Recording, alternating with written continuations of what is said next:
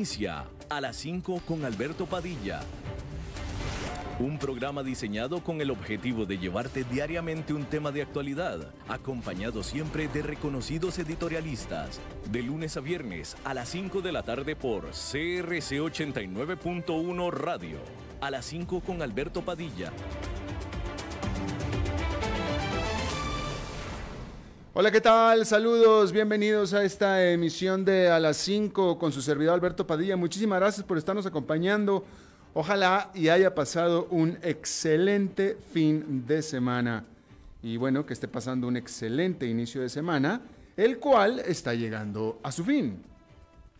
Le mando muchísimos saludos cálidos desde las instalaciones y la señal de 89.1 FM en San José, Costa Rica, desde donde estamos transmitiendo hasta donde usted está a través de la señal de Facebook Live de, este, de la página de este programa, a las 5 con Alberto Padilla, así como también a través del formato podcast. Estamos disponibles en las principales plataformas para dicho respecto. Eh, Spotify, Apple Podcast, Yahoo Podcast, etcétera, etcétera, etcétera. Tratando de controlar los incontrolables, el señor David Guerrero, el maestro limpio, muchos saludos. Y eh, déjeme, a ver, voy a empezar este programa con un consejo práctico para los, eh, para los patrones. Si usted tiene empleados, si usted es jefe, si usted es supervisor, si usted es eh, presidente de una empresa y tiene empleados, le voy a dar un consejo, un consejo de vida, un consejo de sentido común. ¿Sí? Si usted se encuentra a un empleado en fin de semana, en su tiempo libre, ¿sabe? En un restaurante, por ejemplo, ni lo salude, no lo salude, porque le tengo un secreto, que es el secreto mejor callado, no digo que guardado, pero mejor callado. Lo último que quiere su empleado es encontrárselo a usted. Eso así es, punto, se acabó. Es lo último que desea. Después de verlo toda la semana, lo último que quiere su empleado es encontrárselo encima el fin de semana también. Y yo se lo digo porque yo estaba el sábado en la tarde, después del golf, disfrutando con mis amigos, ¿no? Haciendo lo que un mexicano hace un sábado en la tarde, que es poniéndose borracho agradablemente, ¿no? Y en eso de pronto, ¡Olis! Lisbeth Ulet Ay, ay, ay, se me agrió el trago.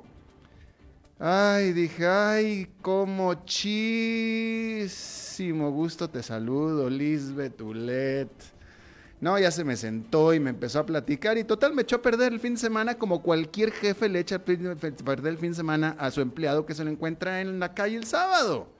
No lo hagan, no lo saluden, no, ignórelos, ignórelos, ignórelos, ignórelos le va a hacer un gran favor. Pero en fin, todo esto es para presentar a Lisbeth Ulet como la jefa de este programa, la productora general de este programa, a quien después de todo esto le mando cálidos saludos también. Bueno, allá en Nueva York hoy no hubo operación bursátil porque es día feriado en Estados Unidos. Es el día del trabajo o el famoso Labor Day. Hay que decir al respecto que este año el Día del Trabajo en Estados Unidos pues es agridulce. Primero porque hay 11 millones de personas que no tienen nada que celebrar porque no tienen trabajo. Hoy hay 11 millones menos de trabajadores en el país que cuando llegó la pandemia. Y aunque la economía está mostrando señales de recuperación, el desempleo está en 8,4%, que es 5 puntos porcentuales arriba de lo que estaba en febrero. Estas cifras se traducen en millones de familias en verdaderos problemas a los que no les ayuda la incapacidad del Congreso de ponerse de acuerdo para extender ayuda adicional a los desempleados o a la moratoria en los desalojos de sus hogares que expiró el 31 de julio. Y ahora Estados Unidos está a menos de dos semanas de elegir a su próximo presidente. La perspectiva económica normalmente dicta el comportamiento del votante en Estados Unidos. El estadounidense vota con el bolsillo. El presidente Donald Trump aspira a que los votantes lo aprecien por el desempeño su desempeño hasta antes de la pandemia. Su contrincante demócrata Joe Biden alega que la caótica respuesta de Trump a la pandemia empeoró el colapso económico y Biden promueve la movilización de 100.000 nuevos trabajadores de salud pública, entre otras ideas más. El primer debate presidencial será a finales de este mismo mes y podremos esperar que ambos atraigan el favor de los estadounidenses que aún conservan su trabajo. Porque se asume que el que no tiene trabajo no va a votar por Trump. Entonces Trump no va de ninguna manera a dirigirse hacia ellos. Los dos van hacia los que tienen trabajo. Bueno, aunque Biden también va a ir contra los que, hacia los que no tienen trabajo, ¿no? Porque sería lo correcto de hacer. Bien. Em, bueno, esta nota obviamente eh, se refiere a Estados Unidos, definitivamente. Eh, y supongo que en Latinoamérica mucha gente, muchos países no, se relacionarán con esta nota. Pero en Estados Unidos sí es totalmente notable y por eso es noticia. Porque en Estados Unidos el hijo que es adulto es el hijo que se independiza, se emancipa y se va a vivir solo. Y adulto es a los 18 años. Sobre todo porque típicamente es muy común que el hijo de 18 años que está saliendo de la preparatoria, de high school, eh, escoja una universidad que no está en la ciudad donde nació, aunque sea una ciudad grande.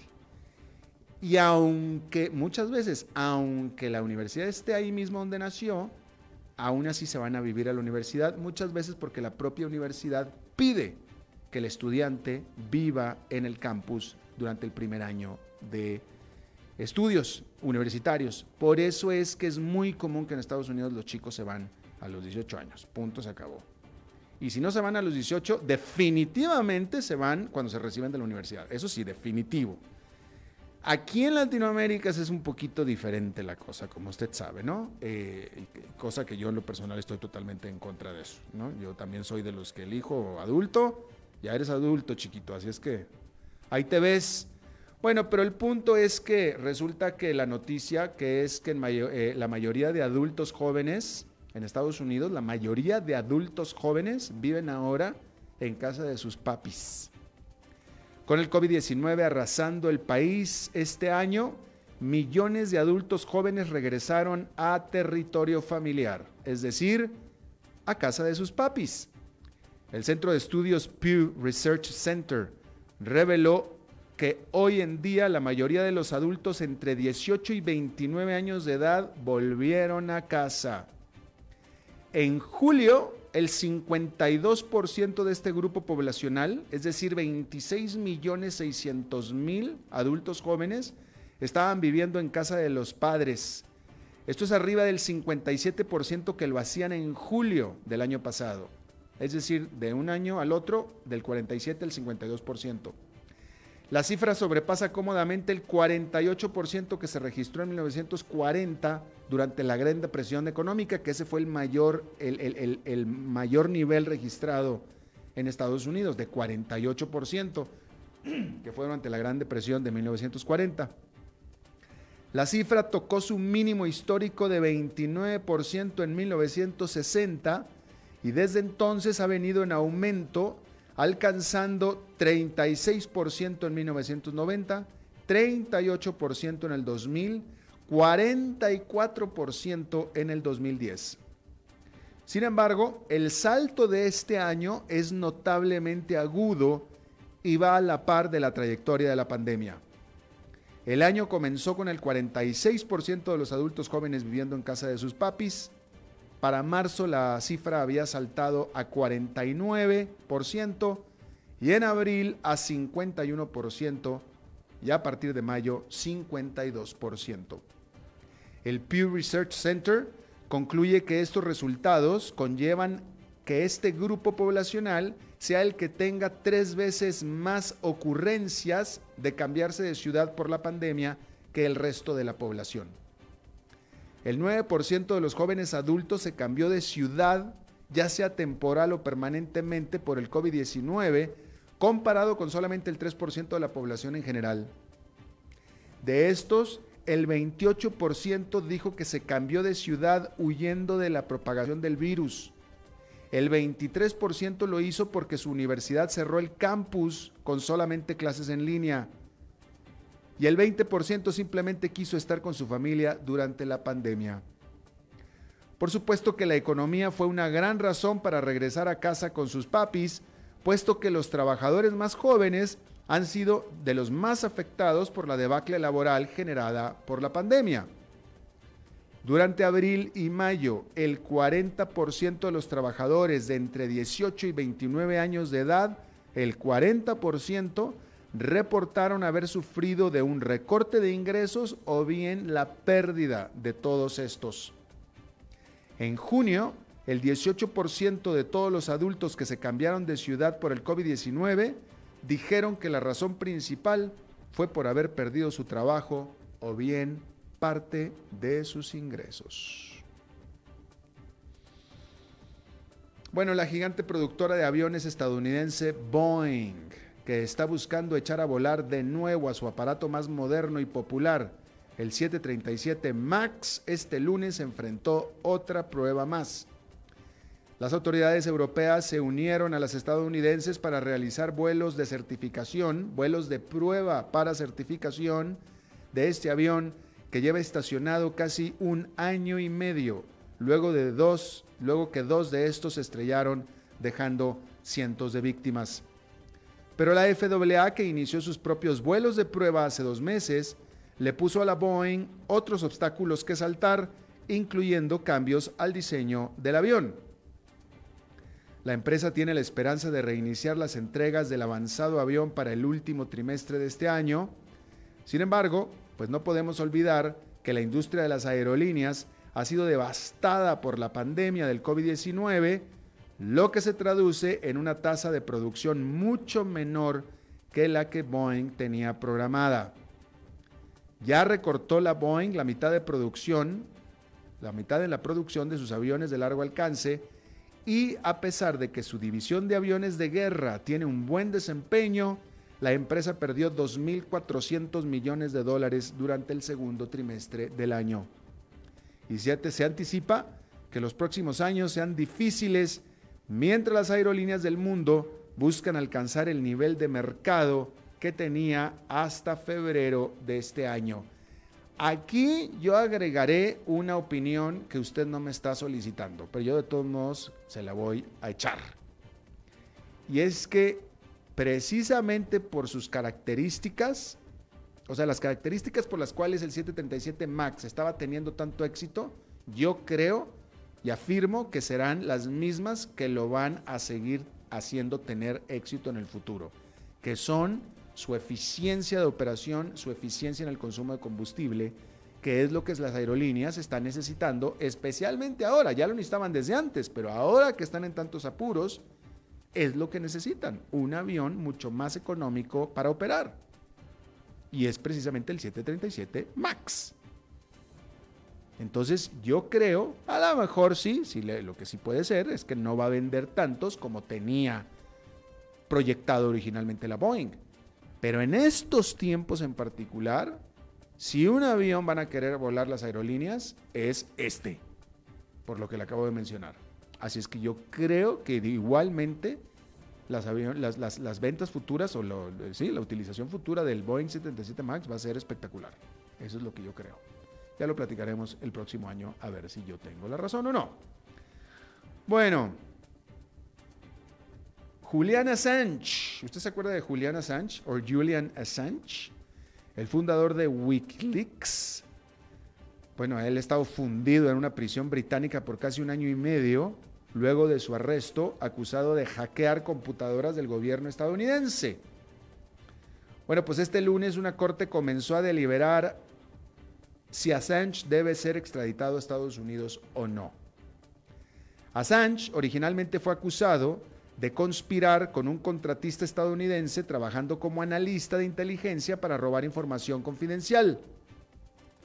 Pero luego de su arresto, el gobierno de Estados Unidos lo ha venido levantando, le ha venido levantando 17 acusaciones draconianas más todas bajo su ley de espionaje, que usualmente es usada contra espías y que de ser hallado culpable, pasaría mínimo varias décadas tras las rejas.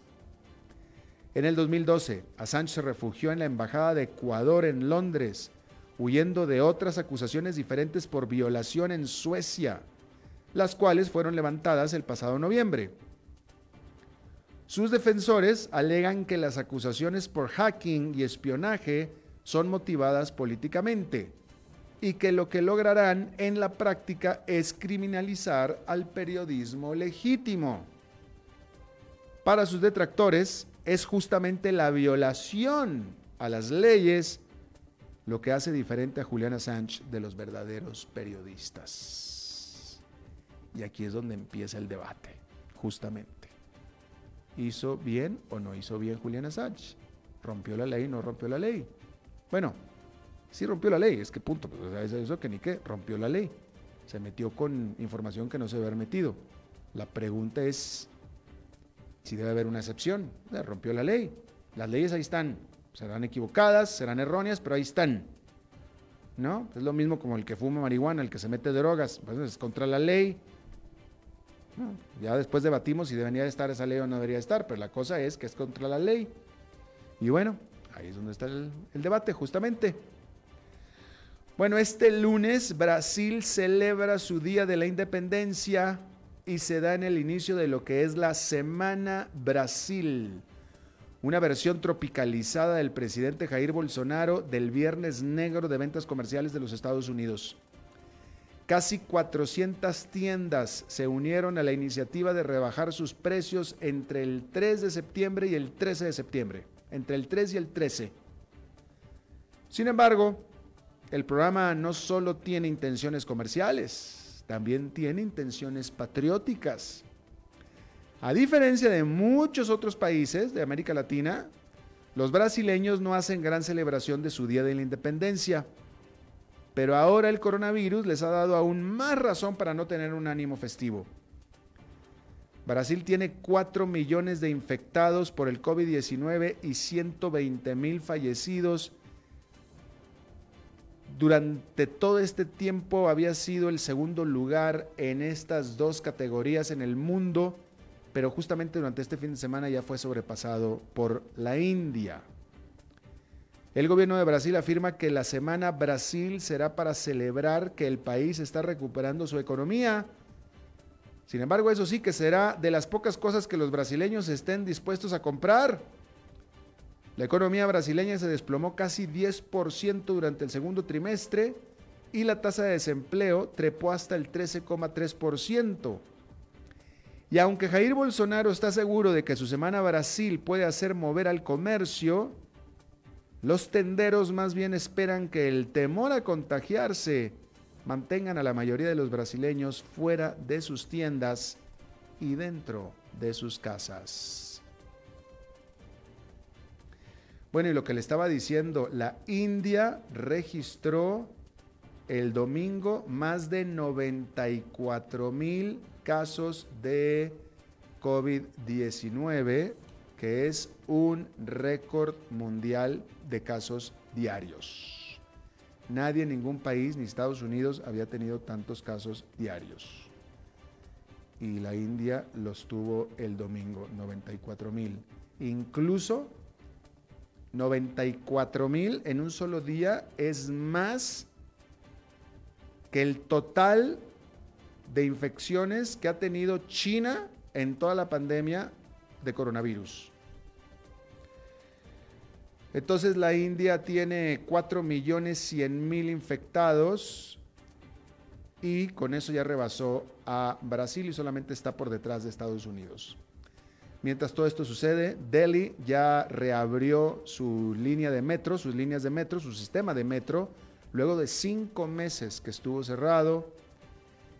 Y por su parte, en Australia, el estado de Victoria, que es el más populoso y, el, y el, eh, la zona cero, el epicentro de la segunda ola de la pandemia, ahí Melbourne, la ciudad de Melbourne, extendió su confinamiento hasta el 27 de septiembre. Grandes problemas están teniendo en aquel país.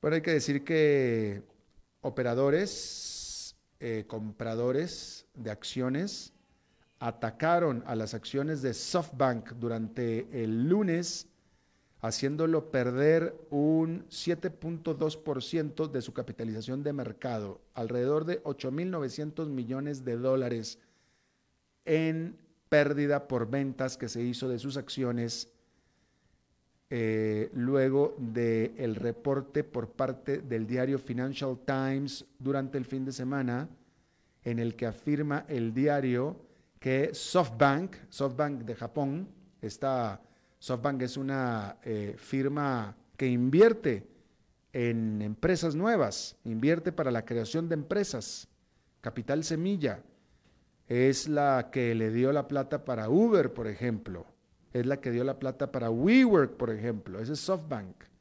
Y bueno, el Financial Times dijo que SoftBank está mostrando cada vez más apetito por inversiones más riesgosas eh, en tecnología, pero sobre todo en la forma de derivados de eh, valor, en los derivados, lo cual eso ahuyentó más a los inversionistas y de ahí vino el ataque o el remate de las acciones de SoftBank. Fíjese esta otra nota. Amazon prohibió la venta en su plataforma, prohibió la venta de semillas del exterior, semillas extranjeras en Estados Unidos, luego que miles de clientes de Amazon recibieron en sus casas paquetes con semillas que no pidieron, que en su mayoría llegaron desde China. Se, cree, porque nadie los pidió, nada más llegaron solas, se cree que estas entregas, estos paquetes son parte de un fraude eh, llevado a cabo por vendedores del sitio de comercio electrónico de Amazon, tratando de generar reviews positivos, comentarios positivos. Eso es lo que se piensa que está pasando. El Departamento de Agricultura advirtió a la gente que no plante esas semillas, puesto que pudieran traer pestes o enfermedades. Y yo sí puedo creer en lo personal, yo sí puedo creer que sea eh, la intención de estos que mandaron las semillas, que sea la intención de generar eh, buenos reviews, buenos este, comentarios en Amazon, porque bueno, pues le dan mucha importancia a eso, ¿no? Eh, yo tuve la experiencia de comprar un, eh, un, aparato de música para mi vehículo, un aparato de música en Amazon a una empresa china. Y el aparato, vaya, cuando yo lo vi en Amazon, el aparato, eh, el, titular del aparato decía Sony. O sea, el título, ya ve que usted, si usted, está, si usted ha estado en Amazon, cuando usted ve un producto, el producto tiene un titular, ¿no? Que lo que le dice la descripción breve en una frase o dos del aparato, ¿no? Eh, y luego ya abajo ya vienen los detalles, ¿no? Y este aparato decía Sony, bla, bla, bla, bla, bla, todo lo demás. Lo que inmediatamente, la primera impresión y incluso hasta la segunda impresión, lo primero que te dice es que el aparato es marca Sony. Esa es la primera impresión. Es más, nunca te dice que no es Sony. Entonces yo lo compré a muy buen precio, y ahí es donde estaba el asunto, bajo la, la impresión de que era un aparato Sony.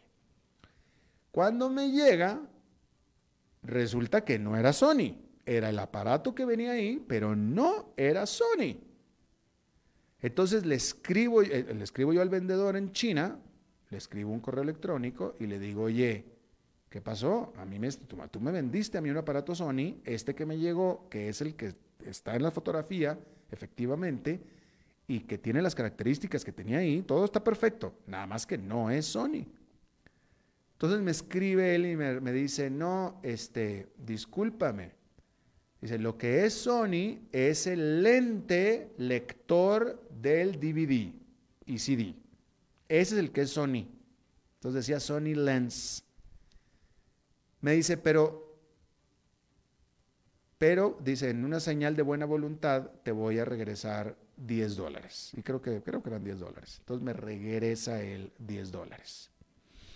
Por ese malentendido, ¿no? Pero de todos modos yo le puse un mal review. Yo le puse, no me acuerdo, son cinco estrellas, yo le puse tres. Y le puse un mal review hablando y describiendo el problema que tuve. Bueno, pues me vuelve a escribir, y aquí es donde está el asunto, me vuelve a escribir el chino desde China y me dice, por favor, te pido de favor que quites tu comentario negativo, te mando otros 15 dólares, pero por favor quítalo. Entonces, así de importante es para ellos. Y mi comentario era uno de cientos, ¿eh? había muchísimos comentarios, casi todos positivos. El mío era de los pocos negativos, pero el mío era bastante específico, porque yo puse ahí, señores, cuidado, si usted cree que esto es un Sony, no lo es. Y como que le dolió al chino, entonces el chino me, me dice, por favor te pido que quites tu comentario, te mando otros 15 dólares. Y ahí fue donde le dije, ¿sabes qué? No, no, discúlpame, esa no es la solución. La solución es que dejes de engañar y que quites que es un Sony, porque no es un Sony. Pero el punto es, lo importante que para estas gentes es los reviews positivos, y de ahí es que sí creo yo y puedo relacionarme con este fraude, con las semillas que están llegando desde China. Definitivamente. Y bueno, pues ahí lo tiene usted. Eh, mm, bueno, bueno, lo último, déjeme, le digo, esta, esta nota lleva ya varias semanas y nosotros nunca la hemos tocado aquí, pero en este fin de semana decenas de miles de ciudadanos de Bielorrusia protestaron por cuarta semana consecutiva en contra del presidente Alexander Lukashenko, quien hizo fraude electoral el mes pasado para quedarse en el poder por un periodo más. La policía arrestó a 30 personas en la capital, en Minsk, por manifestaciones ilegales o protestas ilegales. Eso es en Bielorrusia. En otro evento en Hong Kong, la policía arrestó a casi 300 personas durante protestas durante el fin de semana en contra de la postergación que el gobierno hizo de las elecciones que precisamente debieron llevarse a cabo el domingo. Y justamente vamos a hablar de elecciones o no elecciones en Venezuela en nuestra entrevista de hoy, enseguida después de esta pausa.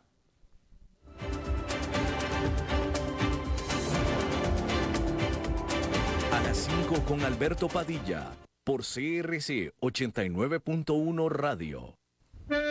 Tinto, blanco, rosado, espumante, seco dulce.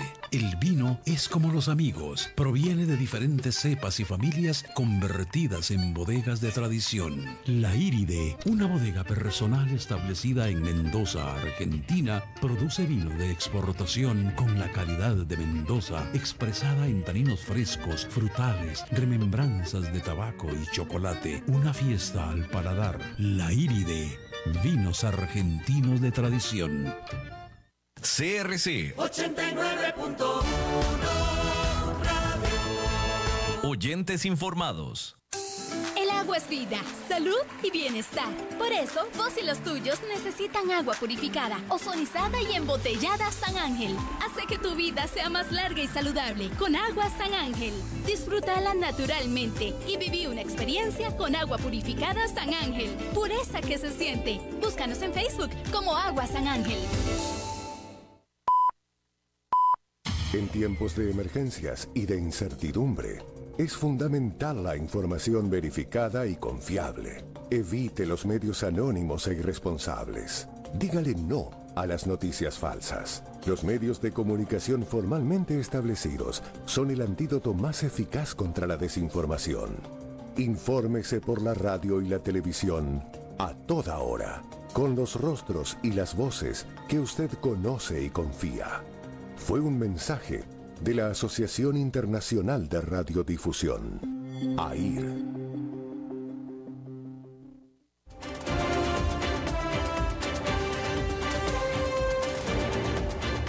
Seguimos escuchando a las 5 con Alberto Padilla. Bueno, muchísimas gracias por continuar con nosotros. Eh, déjeme le comento que hace, creo que van a ser, me puede estar fallando un año, pero van a ser en diciembre. Si mal no equivoco, son tres años, pero pueden ser cuatro. Pero si mal no me equivoco, en diciembre van a ser tres años de la última vez que yo estuve en Caracas, Venezuela, y estuve en aquel momento ahí para cubrir las elecciones por el nuevo, eh, por la renovación del Congreso, del, órgano legislativo de Venezuela, ¿no? Y por supuesto que era la prueba de fuego, una prueba de fuego más sobre la democracia eh, en ese país.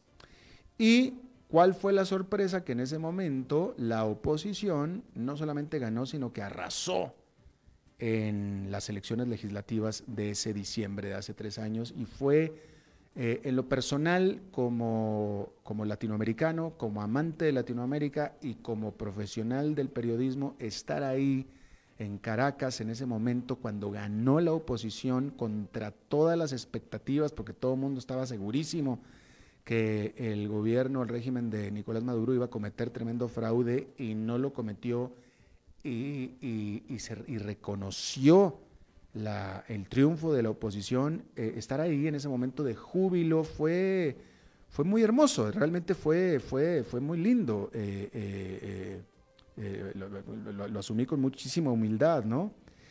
Y, y claro, lo primero que uno se preguntaba es, qué raro, qué curioso Qué raro que alguien que todo mundo decíamos que era un dictador como Nicolás Maduro haya reconocido sin problema el triunfo de la oposición legislativa.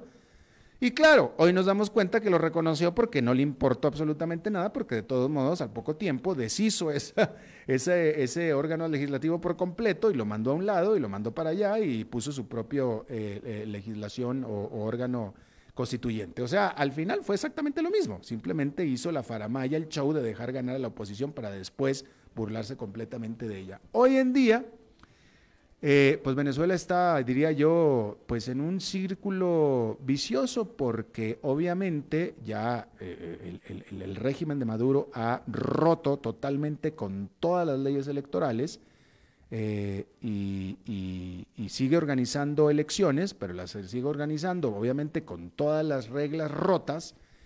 Y por tanto, entonces la oposición se niega a participar porque dice, no, pues este proceso ya está desviciado desde el principio, entonces yo no lo voy a validar con mi participación. Y como no están participando, pues entonces pues se va a quedar el régimen porque se va a reelegir el régimen porque no tuvo oposición. Y ahí es donde está el círculo vicioso desde mi punto de vista. Está conmigo y lo saludo de nuevo desde Caracas, Osvaldo Ramírez, consultor político de ORC Consultores. Osvaldo, muchísimas gracias por estar con nosotros.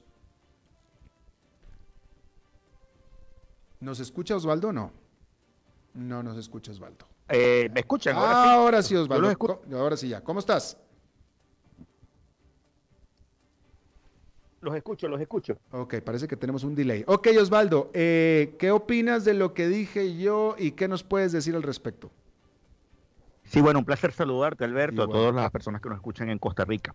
Mira, eh, justamente estás dando en, el clavo, yo creo que del, del centro de esta situación, que es efectivamente hasta dónde el régimen está dispuesto, el régimen de Nicolás Maduro, a preparar una especie de, de, ilusión, de evento electoral, eh, para tratar de complacer a algunos actores de la comunidad internacional muy específicos que necesitan cambios en la Asamblea Nacional, un cambio de signo, para poder certificar y darle rienda suelta a un conjunto de acuerdos que financieramente le permitan la entrada de dinero fresco al régimen de Nicolás Maduro. Y justamente en este punto eh, se han generado una especie de, expectativa para la participación de, actores clásicos de la oposición que simplemente sin tener ni contar con las condiciones electorales mínimas y no tener la posibilidad cierta de la verificabilidad de la elección por parte de la comunidad internacional y de observadores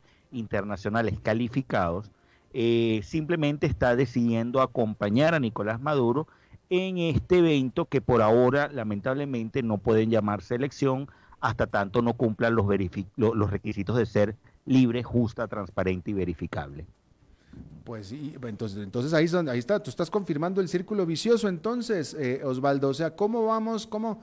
Vaya, eh, pues ya estuvo, ya, ya, ya. Maduro ya se quedó hasta que se muera de viejo o de cáncer como Hugo Chávez, porque, este, pues si no, si la oposición no está participando, eh, la cual también yo diría, y me lo vas a confirmar tú, sigue dividida, no se pone de acuerdo, más que en esto, pues entonces, este, démosle bienvenida a Maduro por el resto de las décadas. Mira, Alberto, sí, el, desde el 2018 que se presenta este evento electoral, entre comillas, de, presidencial en el que concurren Nicolás Maduro y otro actor de la oposición llamado Henry Falcón, eh, desde ese momento se deslegitima la vía electoral en Venezuela. Lamentablemente, eh, el tema de en, una, en un sistema autoritario, el, el diseño de elecciones por parte del incumbente, por parte del que detenta el poder, muy lamentablemente va a hacerlo para para aparentar ante ciertos actores cierto velo, cierto barniz de legitimidad. Ahora, justamente en, la posición de la, de, la, de la oposición, de si está dividida o no, debemos recordar que en el poder, tanto en el ejercicio, en cualquier país del mundo, pues, y de los que hacen poder o hacen gobierno y los que están en la acera del frente, eh, puede llamarse oposición, existen facciones, grupos mm. que efectivamente se unen eh, en coaliciones temporales de acuerdo a lo que, a los intereses, a los objetivos que tengan que alcanzar en el mediano, en el corto plazo y muy rara vez eh, objetivos de largo plazo. Objetivos de largo plazo solo hemos visto, lo hemos visto cuando los sistemas están en, en guerra o situación de posguerra o situaciones de crisis estructurales profundas, como la que atraviesa Venezuela en este momento. Hoy, muy lamentablemente, lo que hemos estado observando en los últimos 10 días ha sido una especie de, competencia de egos, de arrogancia por parte de algunos actores calificados de oposición y la búsqueda desesperada por parte de la Asamblea Nacional, eh, liderada por Juan Guaidó, junto con em, cerca de 37 organizaciones políticas que hoy firman un, pacto unitario y a eso se agregan 100 organizaciones sociales, de tratar de mantener el barco unido eh, en función de aumentar la presión interna en el país para poder generar las condiciones necesarias que permitan justamente llegar al objetivo de tener elecciones libres, justas, transparentes y verificables. Exactamente. Bueno, y dinos una cosa, desde adentro, ahí adentro en Venezuela, Juan Guaidó, ¿se sigue hablando de él? Porque pareciera que, digo, no, pareciera, definitivamente no está en su momento de más eh, eh, brillo, pero incluso pareciera que se desapareció. Mira, lo que hemos medido en las encuestas desde, desde acá, desde ORC Consultores y Visto País, Hace cerca de un mes, eh, Juan Guaidó y la oposición en general tenían cerca de 41% de acompañamiento. El, acompañamiento de Juan era un 13% y el diferencial eran diferentes grupos que acompañan a la oposición y eso da un 41% versus un chavismo, un madurismo en 30%. Eh, esto lo hemos estado midiendo todas las semanas. La última semana, eh, el cierre de, este, de esta de esta encuesta fue el día sábado, este sábado pasado, y Juan Guaidó aumentó a 21 puntos porcentuales y la oposición en general aumentó de 41 puntos a 50 puntos. Eh, lo, importante acá, más allá de, ver que todavía cuenta con, con ciertos apoyos, muy lamentablemente los procesos de censura, autocensura eh, que están impuestos en Venezuela impiden el ejercicio periodístico libre y transparente, verificable, sin tomar partido. Eso, eso eh, genera problemas importantes. La, gestión de, la Asamblea Nacional y de Juan Guaidó solo puede triangularse desde medios externos. Y lo segundo es que hoy los venezolanos están concentrados en dos grandes crisis. La primera, esta crisis estructural compleja de emergencia humanitaria que tiene al menos a un tercio del país en, unos serios problemas para alimentarse, sumado a la crisis de coronavirus 19 que justamente está eh, entrando en la fase más compleja de aceleración exponencial de los casos con unos niveles de opacidad terribles y eso tiene al ciudadano concentrado en su supervivencia. Lamentablemente no lo tiene concentrado en la acción política. Ah, te voy a hacer una pregunta que probablemente pareciera obvia, pero de pronto no lo es. Eh, los estudios, las encuestas que ustedes hacen, realizan, señalan, eh, subrayan que si las elecciones fueran libres, efectivamente los venezolanos echan para fuera a Nicolás Maduro. Sí, definitivamente. Si las elecciones fueran libres, justas, transparentes, con órganos independientes, con un, conjunto importante de condiciones, registro electoral puro, no permitir propaganda por parte del gobierno y el Estado que se funde junto con el partido en un solo, un solo aparato propagandístico, eh, el tema del dinero, el tema de, la, de la campaña desigual, en cierta manera, y, eso tiene una lista técnica bastante grande, cerca de 40 puntos. Eh, si, la, si esa elección fuera justa, libre y transparente, la disposición a ir a votar fuera de 76% aproximadamente, aproximadamente de la población, de la cual cerca del 60% de esto, llevando eso a un 100% por supuesto, cerca del 60% estaría votando por la oposición sin ningún problema y un 30% estaría votando, 32% por, eh, por el régimen de Nicolás Maduro. Si la elección no es transparente, si fuera hoy tal cual las condiciones están presentadas, la participación electoral baja a 41%. De ese 41%, si lo llevamos de nuevo a un 100%, estarían votando por Nicolás Maduro cerca de 70%. O sea, con el diseño electoral que tú tienes hoy y, hoy los no alineados y la oposición está entendiendo que ese proceso convocado muy lamentablemente no da las, garantías de transparencia y de verificabilidad. Pero, pero, el, fraude electoral va más allá, y esta es pregunta, este, Osvaldo, el fraude electoral va más allá que simplemente dominar eh, los medios de comunicación, dominar la propaganda eh, y tener la plata. Es decir, eh, eh, o sea, yo, yo hubiera pensado que simplemente, que si solamente fuera eso, que nada más dominaran la propaganda y tuvieran la plata para dominar la propaganda, si fueran libres las elecciones, de todos modos ganaba la oposición. Es así. Sí hay, mira, posibilidades de fraude ciertas. desde hace desde el año 2017, la compañía que venía haciendo las elecciones en Venezuela, que era Smartmatic, eh, se retiró del, país bajo las alegaciones de fraude cometidos durante el proceso electoral de la Asamblea Nacional Constituyente. Y a partir de allí se creó una empresa que se llama Excle, una empresa que está teóricamente basada en Argentina, y que hoy eh, pudiera proveer todo el hardware y el software necesario para una elección. Hace hubo un evento hace, hace unos meses en el cual se quemaron todo el hardware electoral, todas las máquinas de votación del país se quemaron en los galpones del Consejo Nacional Electoral en un evento que, que, prácticamente dejó y sembró dudas, y de hecho, el día de hoy, estamos hablando hoy 7 de septiembre, eh, no se conoce, no se sabe de dónde van a salir las máquinas de votación para ese evento electoral convocado el 6 de diciembre. Se cree que pueden venir desde China, compradas por Excle, pero no hay acceso eh, a efectos de auditoría de, lo que pueda resultar allí. Por lo tanto, si tú no tienes acceso a, a qué puede estar pasando allí, la probabilidad de fraude se eleva. Y además de ello, un, solo detalle, eh, se aumentó inconstitucionalmente el número de diputados de 167 a 277, contraviniendo todas las representaciones poblacionales que existen hoy en Venezuela, recordando que del país se han ido al menos 5 millones de venezolanos en los últimos seis años. No sé, eh, las posibilidades de fraude hoy están elevadas. Por supuesto. Nada más rápidamente, ¿por qué quemaron esas ah, máquinas electorales? No, no se conoce. Aparentemente el gobierno eh, tiene una narrativa de que eso fue un acto terrorista. Simplemente comenzó a arder ah. todos los galpones donde están, donde estaban eso, todo, todo el material electoral. Ya, terrible. Bueno, pues Osvaldo Ramírez, consultor político de ORC. Eh, muchísimas. ¿Cuándo son? ¿Cuándo se supone que son eh, la fecha de las elecciones? 6 de diciembre, pero hay una intención probable de postergación, es lo que está buscando parte del equipo de Capriles como garantía de, poder participar y que efectivamente pueda haber por parte de la Unión Europea y por parte de la, de la ONU un proceso de observación. De hecho, ellos han, metido el pie en la puerta al decir que como no han participado desde el día cero, ellos necesitan estar desde ese día cero. Y eso implicaría una postergación de las elecciones. Claro, 6 de diciembre, sí, justamente diciembre, que fue cuando estuve yo ahí, eh, cuando ganó la oposición, exactamente. Bueno, pues Osvaldo Ramírez, consultor político de RC, desde Caracas. Gracias, como siempre. Siempre, feliz noche. Igualmente. Vamos a una pausa y regresamos con Glendo Maño. A las 5 con Alberto Padilla, por CRC 89.1 Radio.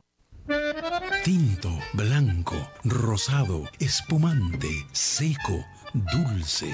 El vino es como los amigos. Proviene de diferentes cepas y familias convertidas en bodegas de tradición. La Iride, una bodega personal establecida en Mendoza, Argentina, produce vino de exportación con la calidad de Mendoza expresada en taninos frescos, frutales, remembranzas de tabaco y chocolate. Una fiesta al paladar. La Iride, vinos argentinos de tradición.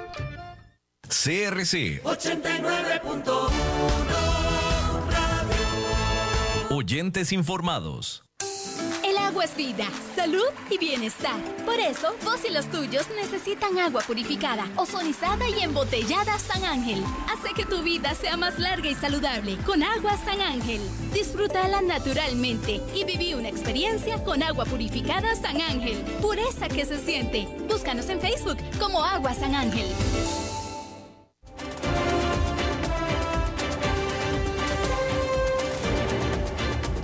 Seguimos escuchando a las 5 con Alberto Padilla. Bueno, pues los lunes son de Glenda Umaña y Glenda Umaña está aquí ya con nosotros, Glenda. ¿Cómo estás, Alberto? ¿Cómo te va? A mí muy bien, Glenda. ¿A ti qué tal? Qué buen lunes. Ah, bueno, por aquí te cuento que en Estados Unidos, eh, bueno, es un lunes feriado, pero nosotros pues conectados allá con todo lo que está pasando en Costa Rica y el impacto que ha tenido eh, pues una muerte más de una mujer de una manera muy injusta. Así que, bueno, es un tema que hay que profundizar y justamente esta semana pues eh, nos ha ofrecido una entrevista. no sé si te recuerdas el papá de Eva, Eva que fue también muerta por la que supuestamente era su pareja el año pasado y eso causó también mucho impacto y él está justamente fundando un grupo de hombres para apoyar. Es algo bien diferente, así que te voy a te voy a mantener al tanto. Pero bueno, yo más bien quiero dar una buena noticia, una buena noticia, Alberto, porque esta mañana estuve hablando con José Aguilar sobre un proyecto, él es un economista, eh, un proyecto que está desarrollando en Guanacaste. Eh, se llama Reactivar Costa Rica.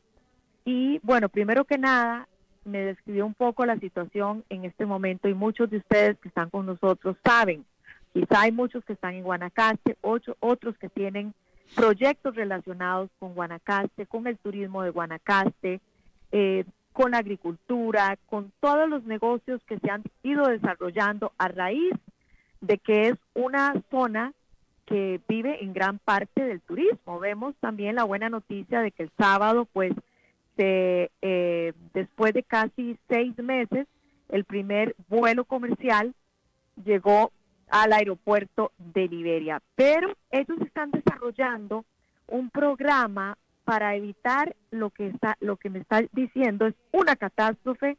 Eh, hay una hambruna en este momento en la provincia de Guanacaste. Es decir, las familias ya han gastado absolutamente todos sus ahorros, no hay nada para poner sobre su mesa. Y bueno, en esa desesperanza también ellos tienen mucho dolor, se sienten eh, abandonados, abandonados por las autoridades, abandonados por el resto del país. No solamente ocurre en Guanacaste, pero bueno, la buena noticia es que este programa lo que permite es reactivar la economía por medio de una cadena de consumo que parte de una donación, de una donación de dos mil colones, donde se le da a las familias ese tipo de vale, por decirlo así, o voucher, y esas familias van a ir a la sodita más cercana a, poder eh, comprar su comida con ese monto. Esta sodita al mismo tiempo, obviamente, va a pedir los alimentos a sus proveedores, va a tener sus proveedores, va a tener esa cadena eh, de compra, de consumo, a la agricultura, a la carne, a la repartición. Entonces, eh, es una cadena que además tiene una garantía de manejo de fondos que en este momento me parece importantísima, ¿no? Eh, vos sabés y ustedes saben que una de las cosas que todos dudamos siempre en general cuando queremos ayudar es de la honestidad y la de la transparencia. Entonces, en ese sentido, él me contaba que están, eh, se asesoraron de eh, la empresa Ernest Young en cuanto a la rendición de cuentas y en cuanto a todo el proceso desde la captación de fondos hasta cómo exactamente se está invirtiendo esos fondos. Eh, entonces ya está, ya inauguraron este programa, ya está en marcha y primero, bueno, lo empezaron como un proyecto piloto. Tienen, empezaron con fondos donados por eh, algunas cooperativas, por la Embajada Americana, pero obviamente aquí también es, un fondo que están, fondos que están buscando por parte, obviamente, de la empresa privada y también particulares que quieran hacer una donación sabiendo que esto lo que está haciendo no es solamente eh, llevando ese plato, sino eh, dando trabajo, porque las personas eh, no necesitan trabajar por su dignidad, obviamente, no quieren que todo se les dé, ellos quieren trabajar, pero no hay cómo, ¿verdad? No hay en qué. Así que eh, poco a poco eh, lo que pretenden ellos es, ya está esto en marcha en todas y restaurantes, estos platitos de comida, y luego pues obviamente lo ideal es repicarlo en otras zonas del país. Empezaron en la zona de Santa Cruz, en tres pueblitos, Villarreal, Brasilito y El Llanito. Eh, y pues en soditas, como le llamamos nosotros a, que cuando yo digo soditas en otros países no nos entienden, pero nosotros nos entendemos muy bien con ese término, en pequeñas soditas y con sistemas también eh, donde utilizan la tecnología. Así que me parece una iniciativa, tienen hasta, hasta un software y como te digo, están comenzando eh, por el momento en Guanacaste. Ellos han estado eh, difundiendo este esta iniciativa en diferentes medios de comunicación, así que yo me imagino que pronto vas a tener a José Aguilar también allá en tu programa. Eh, yo creo que vale muchísimo la pena. También este, tienen el apoyo de la Comisión Nacional de Emergencias y de una parte esencial, vos y yo lo sabemos, Alberto, como periodista, la comunicación, ¿no? No solamente la comunicación eh, interna para poder llevar eh, el proceso, digamos, a, ponerlo en marcha en las diferentes eh, diferentes eslabones, ¿no? De esta cadena, sino también a nivel mediático, porque entre más se conozca, pues por supuesto que se va a tener mayor capacidad de poder ayudar a tantas personas, repetimos, que francamente pues los recursos se han agotado y ya no hay de dónde sacar allá en la provincia de Guanacaste. También han estado llamando ya al conocer de esta noticia de otros sectores del país y esa posibilidad de poder replicar este modelo. Em, hay este, coordinación con las cámaras de comercio y también las cámaras de turismo de la zona. ¿Cómo lo ves, Alberto?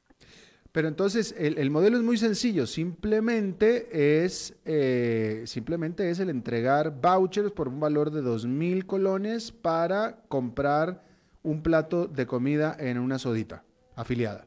Exacto, para ir comprando, ¿verdad? Se les entrega cierta cantidad dependiendo de la familia eh, y no sé exactamente qué incluye los dos mil colones, si son eh, dos platos, o sea, dos para dos personas, está en realidad todo es bastante económico, pero lo que, lo que se quiere es poner en marcha esas soditas. Esas soditas desde restaurancitos compren a sus proveedores.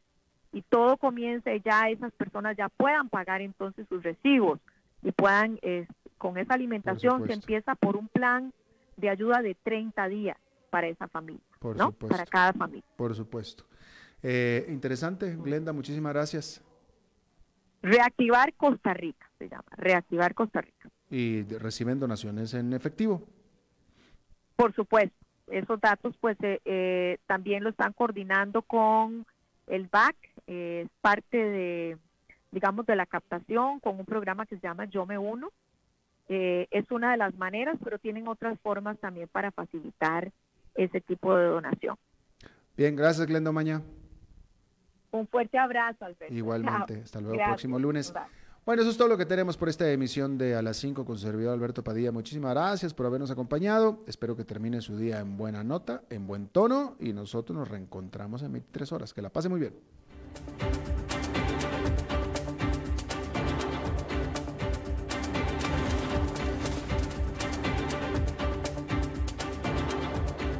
Concluye a las 5 con Alberto Padilla.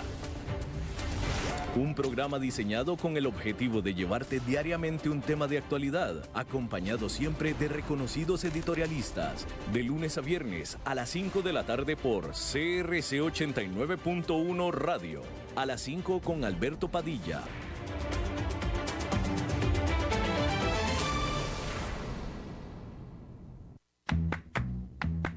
Hacete millonario donde estés. Ahora puedes comprar lotería y chances en línea. Entra a jpsenlinea.com. Escoge tu número y finaliza tu compra de forma fácil y segura. Junta de Protección Social. 175 años de hacer el bien.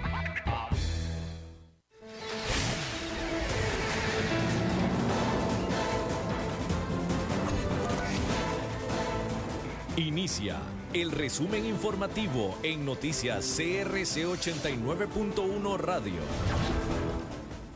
Hola, ¿qué tal? Son las 17 horas con 57 minutos y estos son nuestros titulares. Hoy inició la aplicación de los anticuerpos equinos en pacientes hospitalizados con COVID-19. El ministro de Salud hizo un llamado a utilizar las mascarillas de forma adecuada también el Ministerio de Salud reportó 1.707 casos confirmados por prueba en las últimas 48 horas y 153 por nexo epidemiológico. La industria atunera del país ha crecido un 25% en la provincia de Punta Arenas. En el mundo, Venezuela firmó un acuerdo para iniciar las pruebas en pacientes de ese país con las vacunas anunciadas por Rusia y China ante el COVID-19 en los deportes, los Juegos Olímpicos se realizarán el próximo año con o sin coronavirus.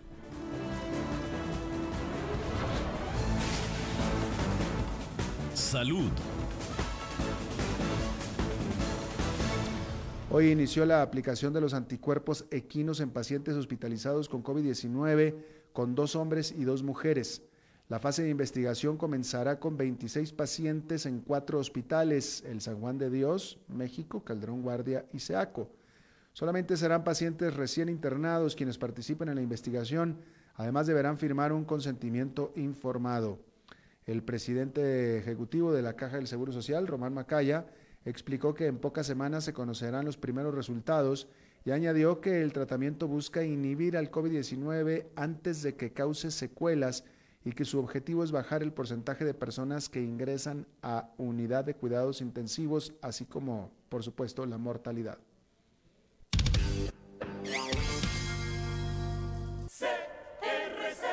El ministro de Salud, Daniel Salas, hizo un llamado a utilizar las mascarillas de forma adecuada. Durante la conferencia de prensa de este lunes, Salas explicó que el llamado lo hace debido a que el incremento de casos de COVID-19 es producto de mal uso de las mascarillas. Es decir, gente que las usa, pero las usa mal. Salas mencionó que dentro del uso adecuado de las mascarillas es que se debe proteger tanto boca como nariz para que de esta manera cada ciudadano se cuide de lo mejor posible.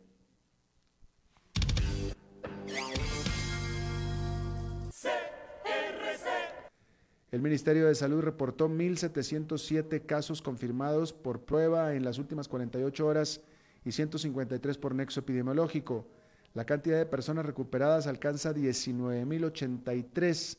En las últimas 48 horas se reportaron 32 nuevos fallecimientos por COVID-19, 13 del domingo, 19 del lunes.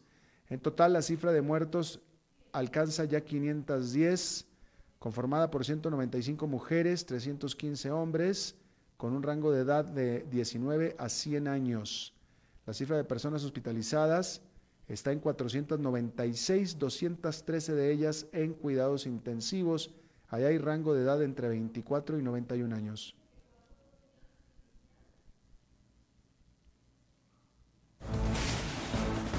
La economía. La industria atunera del país ha crecido un 25% en la provincia de Punta Arenas debido a un aumento en el consumo nacional y en las exportaciones de Estados Unidos y Centroamérica. El ejecutivo de la Cámara Costarricense de la Industria Atunera, la CATUN, Asdrúbal Vázquez, explicó que el mayor suministro de atún proviene de los barcos atuneros de cerco que trabajan en algunas en aguas costarricenses con el cumplimiento de la normativa legal. Vázquez agregó que estos productos son descargados en el puerto Caldera y el 100% de la producción es procesado en el país.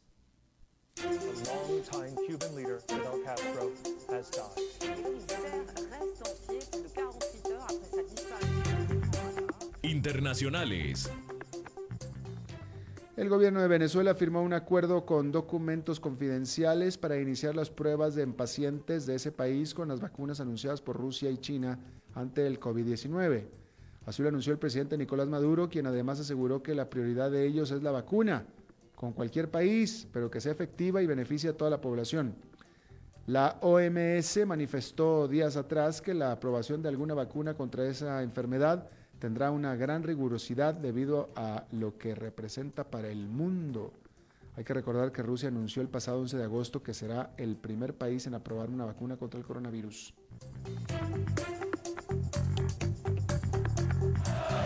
La pasión de los deportes en noticias CRC 89.1 Radio. Los Juegos Olímpicos se van a realizar el próximo año con o sin coronavirus. La noticia fue confirmada por el vicepresidente del Comité Olímpico Internacional, John Quotes, ayer en una entrevista telefónica a la agencia de noticias AFP. Quotes aseguró que las justas olímpicas serán la luz en el túnel que derroten al COVID-19 y que todo está coordinado para que inicien el 23 de julio del 2021. A pesar de que las competencias fueron aplazadas al próximo año, el COI acordó hace algunas semanas que las justas se mantendrán bajo el nombre de Tokio 2020. A lo largo de la historia, los Juegos Olímpicos fueron cancelados solamente en los tiempos de guerra y este año fueron trasladados al 2021 debido a la pandemia, una decisión que tomó el pasado que se tomó el pasado mes de marzo.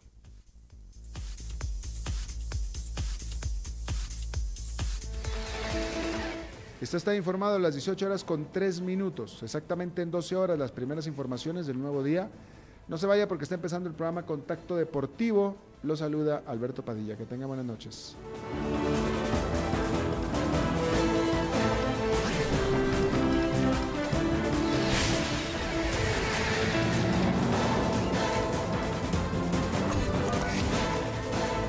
Este fue el resumen informativo de Noticias CRC 89.1 Radio.